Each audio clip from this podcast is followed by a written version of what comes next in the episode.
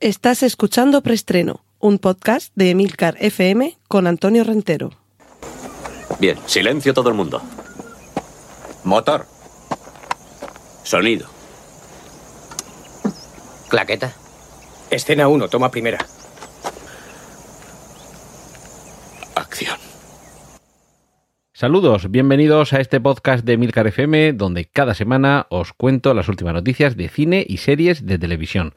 Recordad que en las notas del podcast podréis encontrar los enlaces a contenidos audiovisuales que mencione a partir de ahora, tales como trailers, fotos y demás historias. Cortinilla de estrella y...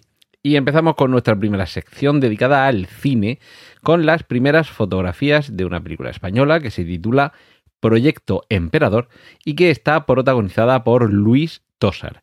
El director es Jorge Coira y se trata de un thriller de acción que se adentra, según nos cuentan, en la realidad sociopolítica española más oscura, desinformación, engaño, chantaje y sobre todo creo yo que una crítica al, al poder dentro, ojo, dentro de un mundo de espionaje que en ocasiones aquí en España se han hecho películas de este tipo más que interesantes. Así que mm, esperemos que junto a otros grandes actores como Miguel Reyán, por ejemplo, eh, esta sea una película de esas que merece la pena ver y que mm, confirme que Luis Tosar eh, continúa teniendo una especial habilidad para seleccionar proyectos interesantes. Cortinilla de estrella y...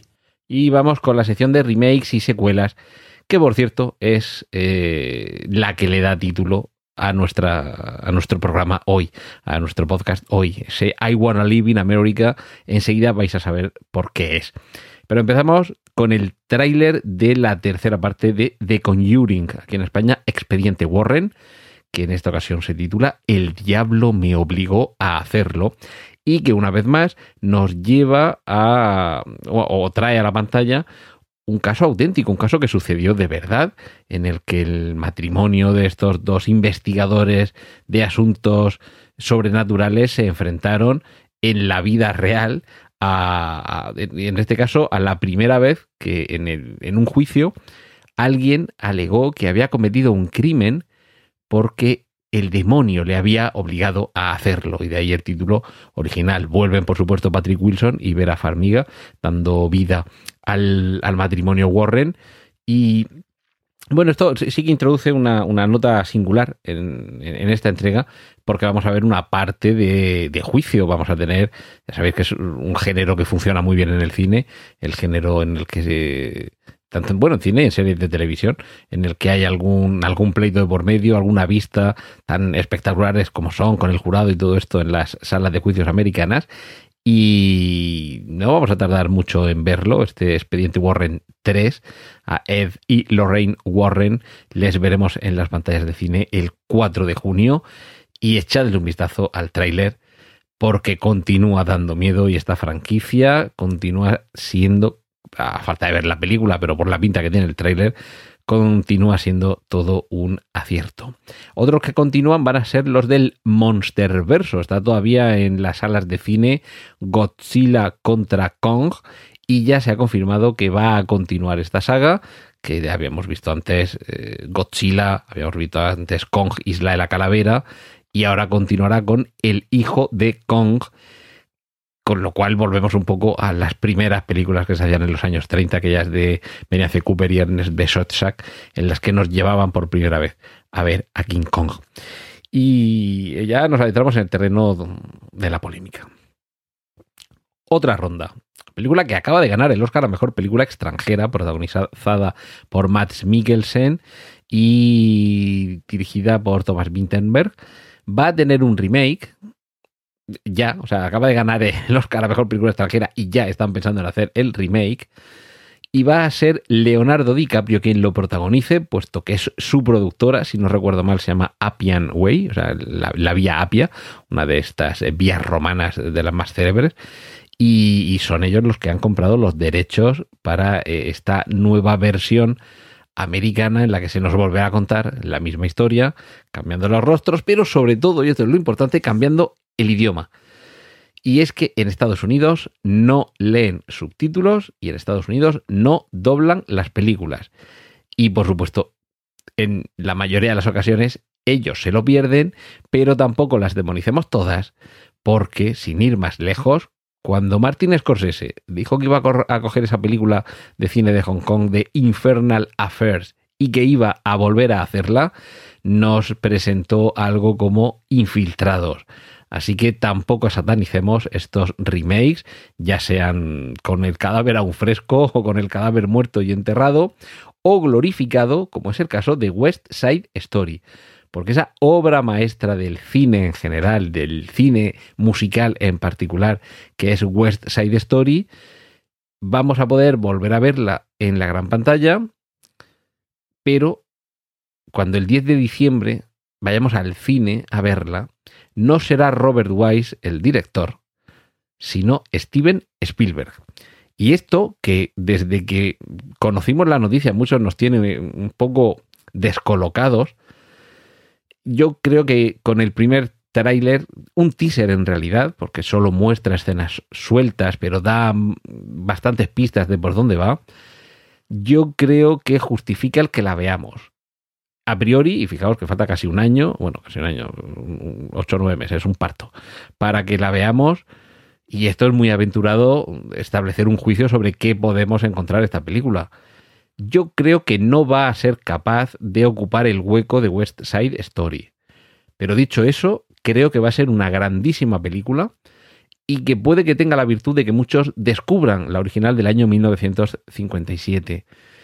Y solo por eso quizá ya merezca la pena creo que por lo que muestra el teaser vamos a poder eh, esperar algunos, de hecho hay un plano brutal, eh, un plano cenital de un callejón en el que unas sombras alargadas desde ambos lados se acercan al centro, proyectando sobre el centro de la pantalla eh, sus sombras alargadas, que evidentemente es uno de esos enfrentamientos entre las dos bandas rivales que aparecen en West Side Story que me parece uno de esos planos prodigiosos con los que muy habitualmente Spielberg salpica sus películas.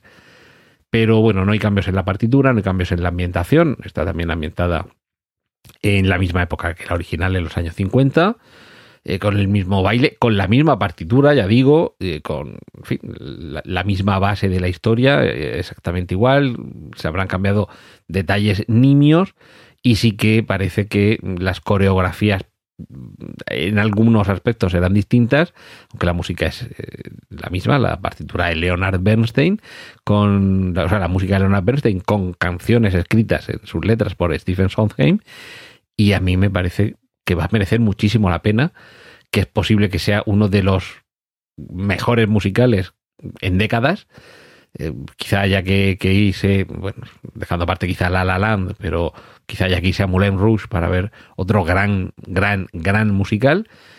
Pero con todo, yo creo que Spielberg tiene muy difícil superar una obra maestra.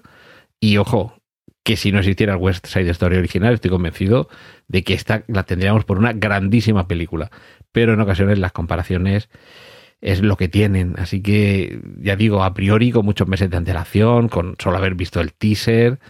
Eh, yo no soy de los que tienen súper ultra mega glorificado a Spielberg en las últimas décadas. Creo, y esto sé que es una opinión polémica, que quizás su última gran película fue, atentos, eh, que esto quizás algunos os escueza, Tintín y el secreto del unicornio, y lo digo completamente en serio, y que antes de eso, casi, no voy a decir que tengamos que irnos a Parque Jurásico y, a salvar al soldado Ryan, pero por ahí.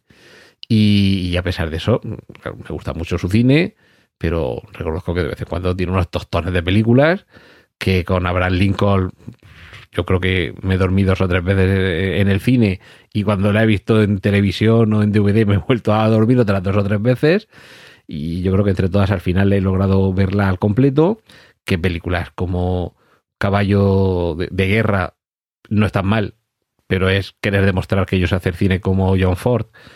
Y sí, la película no está mal, pero es que ya teníamos a John Ford, que el puente de los espías no está mal, pero tampoco me emociona, que los papeles del Pentágono no está mal, pero tampoco me dice nada especial.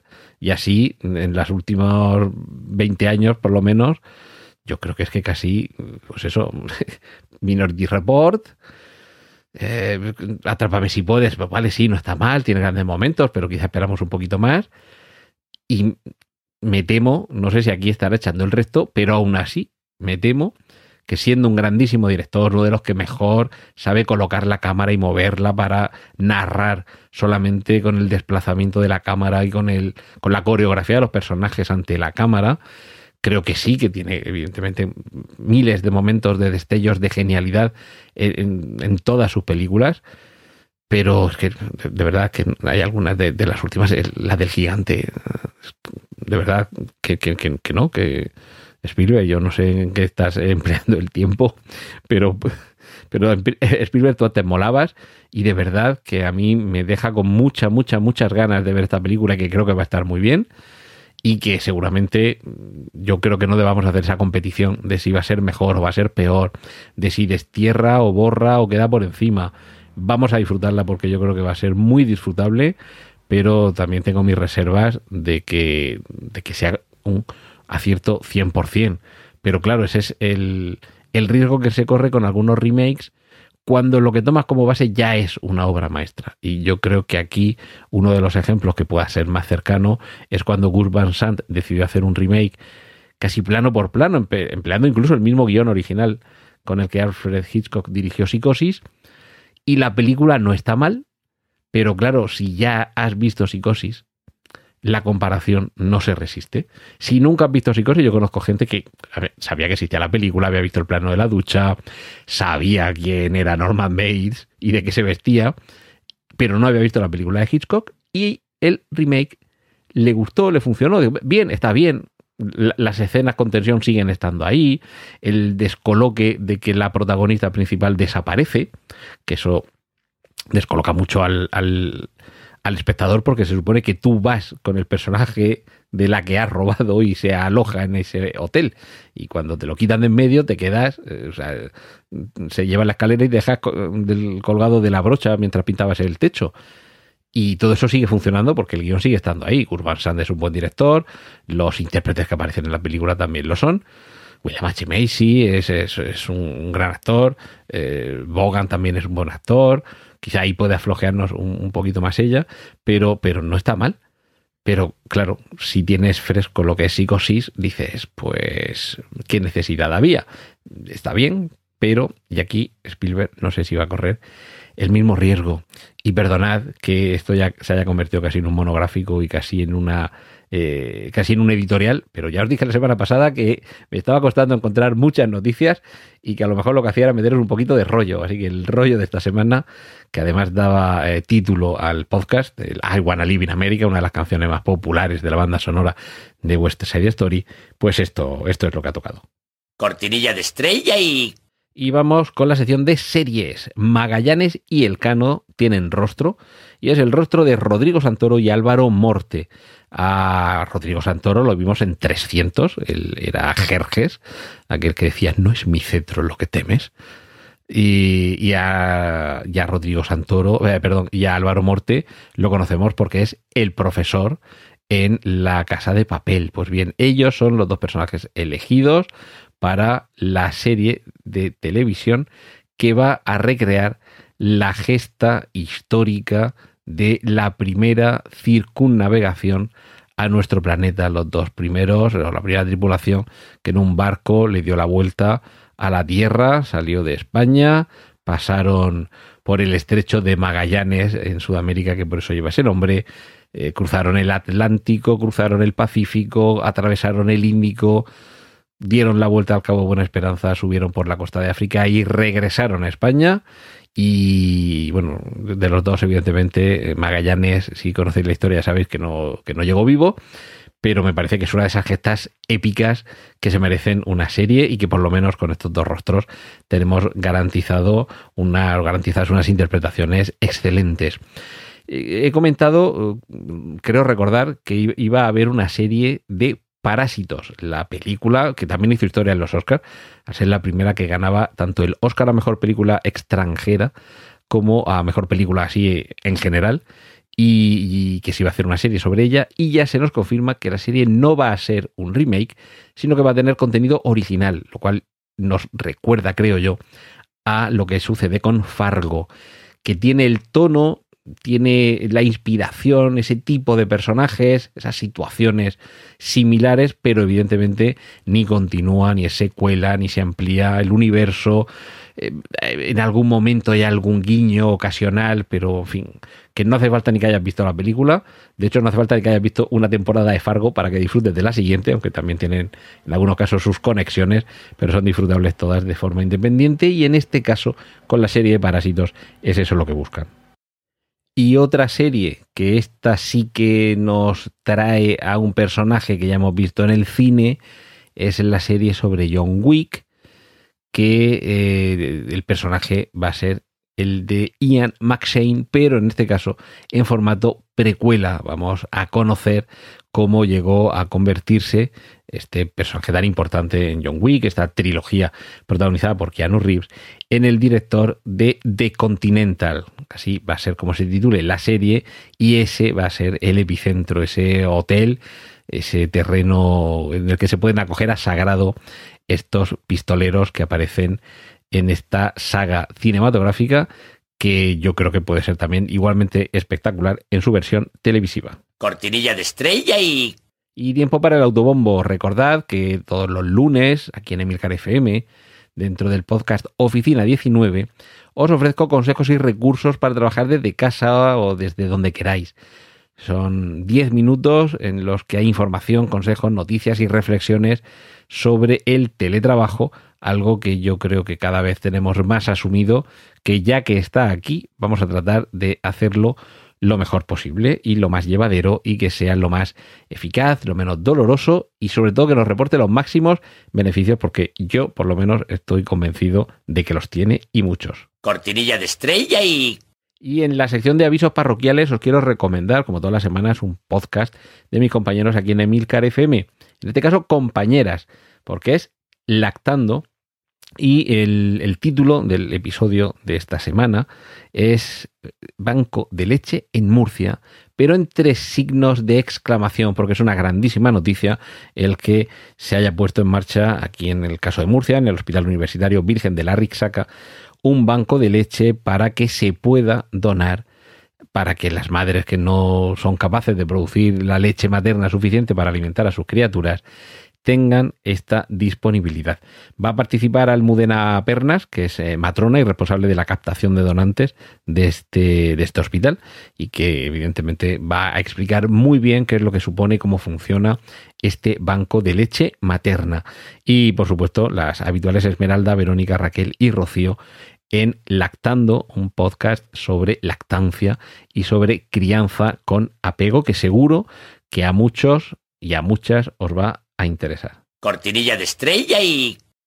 Y vamos con los cómics. Esta semana poquita cosa, ¿eh? Fijaos que hay, eh, hay ocasiones en las que son casi el plato principal, el, la ensalada, el postre y, y el aperitivo. Y esta semana apenas un par de noticias y una de ellas sí que tiene, sí que está para comérsela, porque es la vuelta de un pato, el pato Howard. El pato Howard es un personaje de los cómics Marvel que tuvo una adaptación, atentos, producida por el propio George Lucas en el año 1986, una película bastante olvidable, muy olvidable y con algunos momentos muy extraños, muy extraños porque nos están presentando a un pato, o sea, en este caso un actor de muy corta estatura metido dentro de un disfraz de, de pato, que no estaba mal hecho, pero que tampoco que fuera una genialidad del disfraz. Años 80, ya sabéis, mucho animatronic, pero todavía poca cuestión digital. Y es que había momentos en los que o había. A ver, digámoslo claro, es que había zoofilia, porque estaba el pato en la cama con la chica, guapísima Lea Thompson, que habíamos descubierto el año anterior en Regreso al Futuro, era la madre de Marty McFly, y, y, ya entre el pato y el personaje que interpretaba a Lea Thompson, ahí había tema. Y la película, de verdad, la película, yo creo que ya viéndola en el cine en el año 86, que tendría, cuando la vi 15 o 16 años, y ya decía, madre mía, pero qué cosa más mala de película. Y tuvo un eh, cameo en, en, una de las entregas de Guardianes de la Galaxia.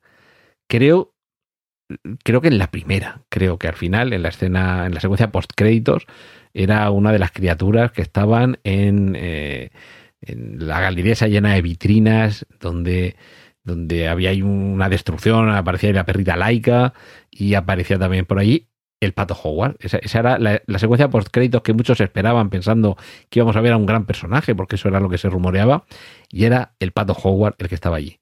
Pues bien, vuelve, pero lo que vuelve no es una película nueva ni dibujos animados, sino que vuelve una eh, remasterización de eh, la película original del año 86. Está reeditada, está en formato Ultra HD 4K, porque es que hace 35 años de su estreno.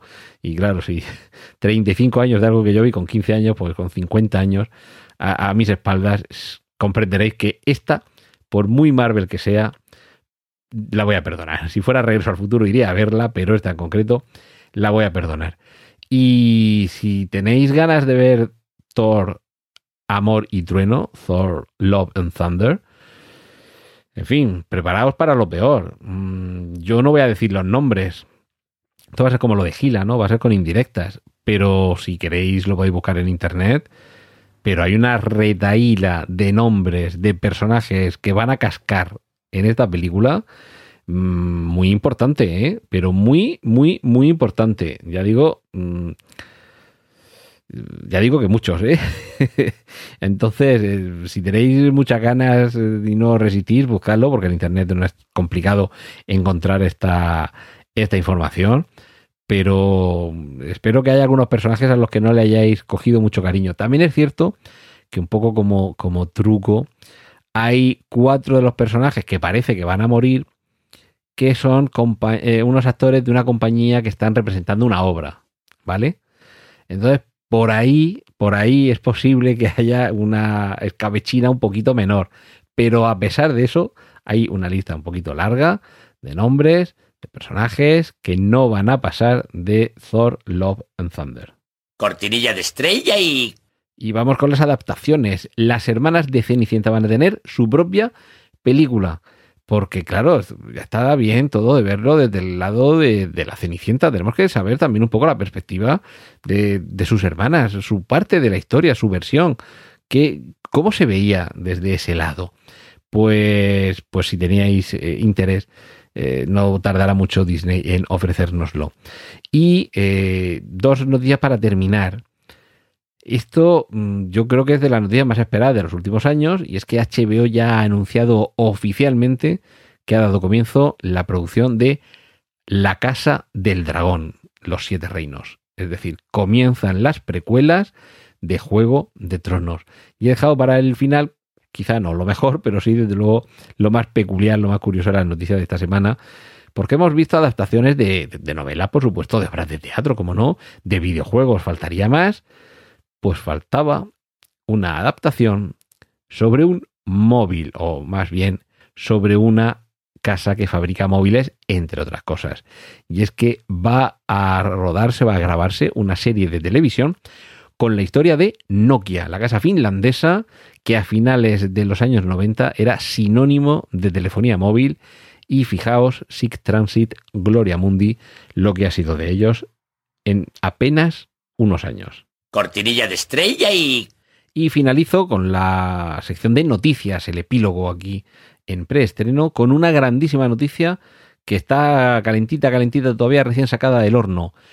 Juan Gómez Firado, ah, perdón, Juan Gómez Jurado ha fichado por Prime, por Amazon Prime Video, la, la parte de Amazon que se dedica al streaming de series y películas, ha fichado a este conocido escritor, autor español de novelas de las denominadas bestseller, es decir, estas historias thriller de intriga, con en algunas ocasiones un argumento demasiado lineal, en algunas ocasiones unos personajes demasiado predecibles, en algunas ocasiones unos argumentos no excesivamente complejos, pero en cualquier caso y quizá con un estilo tampoco especialmente dotado, pero desde luego a millones de espectadores les mantiene en vilo. Sí que hay que reconocer que desde luego tiene muchísimo oficio y que sabe currárselo y sabe enganchar. Y, no vamos a hablar aquí de si se es más o menos exigente porque te gusten más o menos las novelas de Juan Gómez Jurado, pero desde luego entretener, entretiene, entretiene eh, lleva ya unas cuántas novelas, eh, sí que es cierto que es quizá muchísimo más conocido desde su trilogía de Reina Roja, Rey Blanco y Loba Negra o Lobo Negro o algo así. Eh, Reina Roja, Loba Negra y Rey Blanco creo que es. Y con el personaje de Antonia Scott y demás, es cierto que ha cautivado. Pero lo mejor es que este fichaje mm, no es solo, que de momento no se ha avanzado en ninguna dirección, no es que podamos esperar que se adapte a serie alguna de estas novelas, sino que le han fichado como showrunner o como creador de contenidos.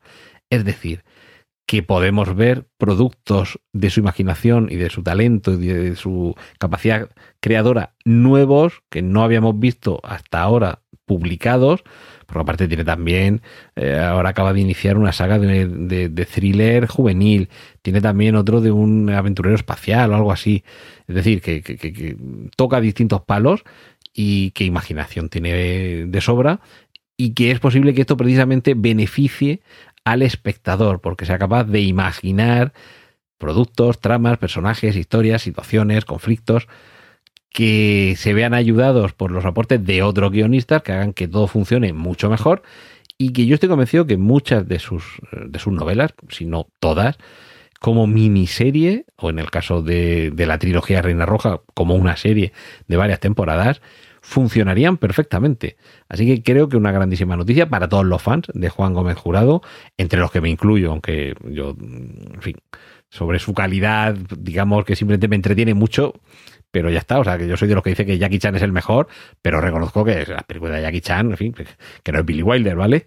Y, en fin, estoy encantadísimo de, esta noticia, me alegro muchísimo por él, por todos los que nos, nos cae bien y le queremos, y sobre todo por todos los que disfrutamos con sus historias, porque seguro que de aquí saldrán cosas muy, muy interesantes y de las que espero hablaros aquí en preestreno en próximas entregas, pero esta semana hasta aquí ha llegado todo.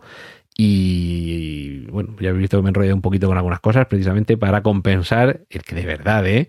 Que noticias chulas, noticias interesantes, no os creáis que abundan y espero no ser demasiado repetitivo a veces y, no engancharme con algunas noticias, ir contándolas cada dos o tres semanas cada vez que haya una pequeña, una pequeña novedad, porque sí que hay algunas que, que les tengo yo muchas ganas y no sé si los compartiréis conmigo esa pasión. Pero lo dicho, esta semana hemos llegado hasta aquí y esperemos que la semana que viene haya más y mejor aquí en Emilcar FM, aquí en Preestreno. Un saludo de Antonio Rentero. ¡Y corten! Gracias por escuchar Preestreno. Puedes contactar con nosotros en emilcar.fm barra preestreno, donde encontrarás nuestros anteriores episodios. Genial, la positiva.